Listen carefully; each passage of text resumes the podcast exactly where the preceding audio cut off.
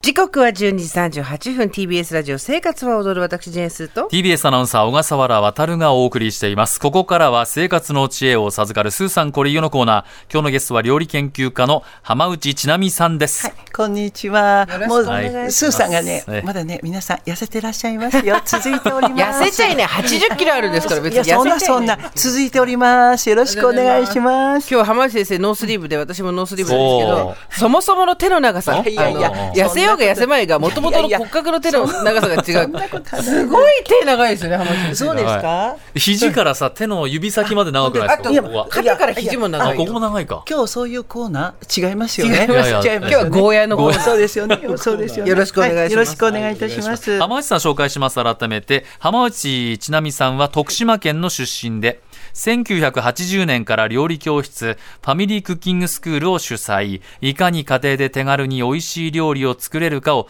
40年以上伝え続けているまさに家庭料理のプロ生活は踊る月曜日の月1レギュラーで主に旬の食材を使った簡単料理や季節のレシピを教えていただいておりますということで今日の食材改めてお願いしますはい、ゴーヤですね。もう今、もう TBS のはいやっぱり、あのあの玄関とかねね入り口の玄関にありますもんねはいもうちょっとで大きくなると思います。朝からはいはい今はいそうゴーヤはのい栄養素改めて教えていたそだうけでますすねかやっぱり特に特化しているのがはいビタミン B1C が多くってこの2つの栄養っていうのは普通は熱には弱いんですけどねそうですよね本当にこう側が硬いですうんねねだから加熱しても栄養価が下がらないとへいーう特徴を持っていますかまた血糖値を下げるとかやっぱ抗酸化作用血管強化などにももうつながるということなので、やっぱ沖縄とかもう鹿児島なんかはやっぱりまさしく太陽の下ですもんね、うんはいそうですよねこういう食材があるのは普通だと思いますね。はい。で下ごしらえをする時のポイントを今日は伺いたいんですけど、そうですよね。まずどんなもうレシピをご覧いただいても、まず綿をあのゴリゴリと、まずスプーンで書くところがうんそうあると思うんですけうんど、書そいてあるううんなんです。実は綿には罪がありません。苦くはないんです。だからぜひお二人で先に食べてみていただあけますふわかふ。わの綿が出てまいりまあそうしでたすナスみたいな感じそうでです。まず召し上がってみてこくれ、だね、さい。苦くないの、うん、どうよ。どうよ。あ苦くなかったそうなんです。綿そう苦くなかったまずね、あの、とっかかりがここを取るところから行くんですね。綿にも栄養価が今言ったようにいっぱい入ってますからね、これはね、もうお取りにならない方よくってあ。ちょっと渋みはあるような気がするんですけど、でもあそうですかめっちゃ苦いってことこれでもそうないいねう種類のじゃなくてですかそうです。だからもう普通本に当にあ普そうなん通ですにかやっぱりゴーヤ臭っていうんですか、はいありますけど、ありますね苦味は全くないと思いますからうんあらね。まそうなんです。だからぜひ。はい、ごめんなさいこうやって、はい。色が結構違くないですかそうなんです。この目の前にあるのははいすごいですよね。やっぱり濃いグリーンね、と薄いグリーンうんそうですね、これはやっぱり苦味っていうのは栄養成分の塊なんですけれども、比較的ゴーヤが苦いのが大丈夫っていう方は、この青い強いものをお買い求めくださいね。そしてまたちょっと苦手かなと思う方は、少し、あの、えっ、と、まあ、完熟程度のいく方の、いわゆる淡い方を選んだ方がよろしいかと思いますね。はい、成長期がちょっと過ぎていますから、苦味はちょっと感じなくなると言われていますけど、食べ比べてみるとよくわかると思います。はい。この薄い緑の方はがこれから黄色になって赤になってっていう完熟に向かってそうでこすそうなんでですすね完熟に向かっていきますからなるねほど若ければそれだけ抗酸化力が強いわけよしいやだ緑っていう感じですね緑ちのょ方食べましょっうと私もちょっと黄色くかかってますけいやいれやどいやよろしくお願いしますそうねかそこ間違えちゃいけないんですねそうなんですねはい、はいでは今日のお料理いきます皆さんメモの用意はよろしいでしょうかでは参りましょう浜内さん、レシピのタイトルお願いしまわかすりました苦さが苦手でも大丈夫ゴーヤのツナ和えをご紹介しますさあ料理が入ってきました出てきた出てきたそうなんですはいおーらららららそうなんですゴーヤでできる簡単な和え物ですよ、さっと炒めておりますから月料金にもぴったりおうおうで炒めた理由があります、はいまずはご賞味くださいませいねただきはいどうぞどうぞいいですね美味しい沖縄料理屋いけのまお通し的なあ雰囲気のそうですねなんかもうたっぷり一本はいただけるんじゃないかしら、ボールいっぱい食べられちゃう、そこうれですよね。あんま苦り味も苦味少がてないですようんなねい。じゃあ今から材料いっていきましょはうか。いお願いします今日はね、ゴーヤ1本、だいたい 200g 前後でしょうか。であとごま油で炒めていきますので、大さじ1杯。味付けがお塩が小さじ1杯とお砂糖少々。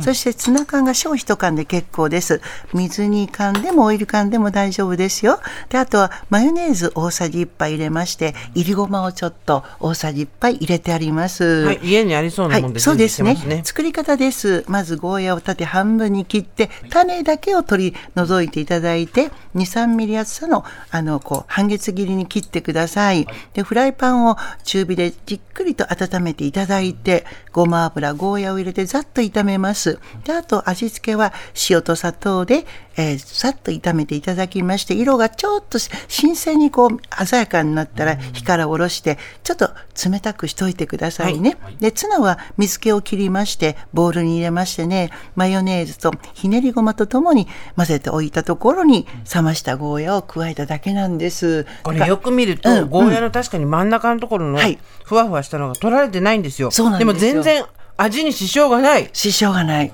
そうなんですよ、なね。んで今まで取ってたんだろう、あそこ。そうなんですよね。ふわふわしたとこ、ほら、ついてるけど。うん、今日はね、あの、炒めてみましたけれども、もうあえて、あの、油で混ぜていただいても全然差し支えないんです。油を使うところがちょっとポイントかなとか思います。うん。塩もみはしなくていいんですかそうなんですよね。やっぱり必ずゴーヤは入り口が塩もみかいっていうところになりますけど、きゅうりと同じで、酢の物にするんだったら塩もみして水分をどかす、いサラダだったら生でいただくっていうようなことなので、必ず入り口に塩もみっていうことはなくっても大丈夫かと思います。調理によって考えてくださればいいと思います。なんかやっぱりあの苦いからまず塩で揉んでとかそうそう苦味出してみたいなそうまあ、水分が含まれて脱水の時にあのこの苦味がちょっと出ていくから軽減されるかもしれませんけれども、まあ、少々のことですのでもっといいことがいっぱいあると思いますね。って言いますのはやっぱりこれ油って言いましたでしょ、はいこれがねあの、えー、と軽減できる一つのものなんですね。例えばあのほら山菜って天ぷらにしたら苦いのがはいはいはい。軽くなる軽くなるこれですあそっかだからタラの芽とかそういうのって天ぷらにしたら美味しいよねっていう感じ、春肉そう、うんそういったものも油と利用すると大体マスクされるという魔法の調味料が油なんですね。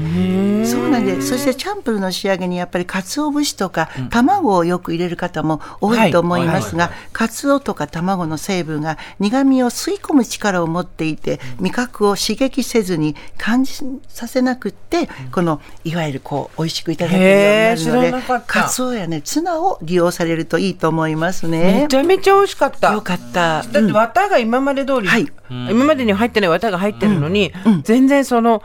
口に当たるところもないし、あと苦味も綺麗に確かに油でマスクされてて、なんか噛めば噛むほど苦いみたいなことは全くないです。だからマヨネーズ入れるのも油分が入ってるからですよね。っていうところで苦手な方はぜひそうやって油とかカツオとかツナと覚えておいてくだされば、はい、落ちると思いますね。ゴーヤといえばやっぱゴーヤチャンプルスはいはいはいはいましたけど、これ作り方のコツってあったありすそるうんですすよねさっき言ったように卵とかっていうのをよく最後に混ぜ合わせるんですけど、卵を回し入れたら30秒ぐらい待つのよかね。それガチャガチャガチャってやん煮ないんだ卵にしない。うん、そうすると単体になっちゃうから、ゴーヤちゃんがやっぱりこうマスクされないわけよね。だから30秒待ってもうくっつきムシムシになってからひっくり返して、卵液とゴーヤが一緒に召し上がると、あおう美味しい。かつお節はね振りかけるとぺったりくっつきますからね、はいい、けると思いますよ。なはいるほどねだから豚肉もいいけどさ、っていう感じですよね。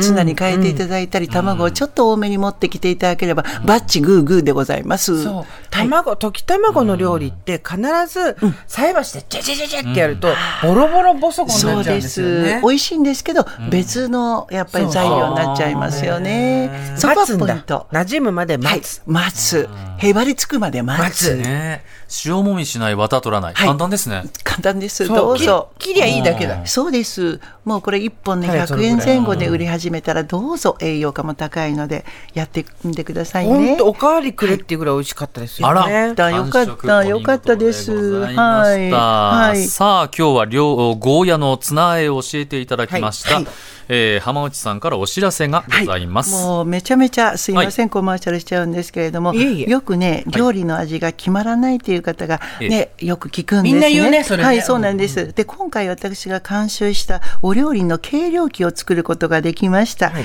使う食材の分量を測ればそれに合うあ塩分目安が表示ができるんですおーね。必要な調味料の量がすぐにわかるような設計になっていどうましす。てそうなんでどすうしてそんなことがよできるのね、だからいつでも安定したご家庭の味を出せることができるようになりますね。名前はね、なんとなんと味付けの目安がわかるスケール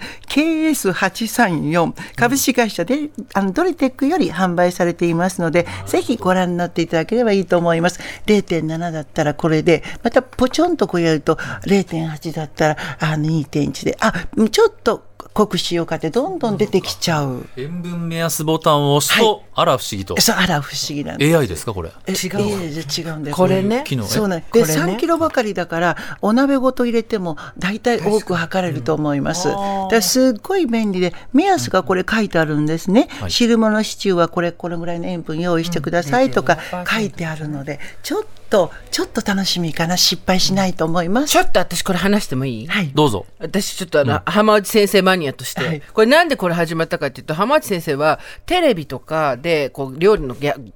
実習をやるじゃないですか、やるときに玉ねぎ1個に対して小さじ1杯の塩って時に、玉ねぎ1個の大きさってバラバラじゃん。でで小さじ1杯の塩って一定じゃん、はいだから味が決まんないのとあそとうなんです遠隔でアシスタントさんとかに話すときに、ダメだからもう浜内先生は全部の食材に何パーっていうのを出したの。そうそうそう。あーはいで、浜内先生の料理教室行くと、科学みたいなの。まあずそう行って、バーってあ、塩分何パーっていう紙配られるの。そう。えそうなんですね。そうじゃがいもの大きさも違うもんね。だから全部の食材の大きさに対して、これ何グラムだったら何パー、今日は何グラムで何パー何パーみたいになって、あの、軍隊み たいな。で、バーバーバーって言ってみんな測って、そうですね、塩分量を出してっていうので。はあとはお好みの味にご家庭の味に換算しましょうっていうことなんですね。でこれは、それがもう家に来たって感じ。そうでー、す。これだ。こはれいが、この箱に書いてある、はい味付けの浜内メソッド付きってやつだそうです浜内メソッド。そうです。これですか。よかった失敗しないということで、あとはご家庭の好きな味付けにできるということで、ぜひ試してみてください。裏に使い方書いてあってはい、書いてありますのああでえ、はい、よろしくお願い。めちゃめちゃコマーシャルありがとうございます。あーいやいやいや言わありがとうござなくていいのに、そんなこと全然。いやいやいや本当に。まだコマーシャルします、私から。はい詳しくはドリテックのホームページをご覧になってください。オンラインストアなどで交流で、購入できますので、味付けの目安がわかるスケールで検索してみてください。味付け決まんないっていう人はぜひ、あとぜひです塩ね分気にしてる、はい食事の方もそうぜですねひ、はいお願いします。よろしくお願いいたします。ということで、今日も浜内奈美さん、ありがあとうりごがとざういございままし。したた。 generation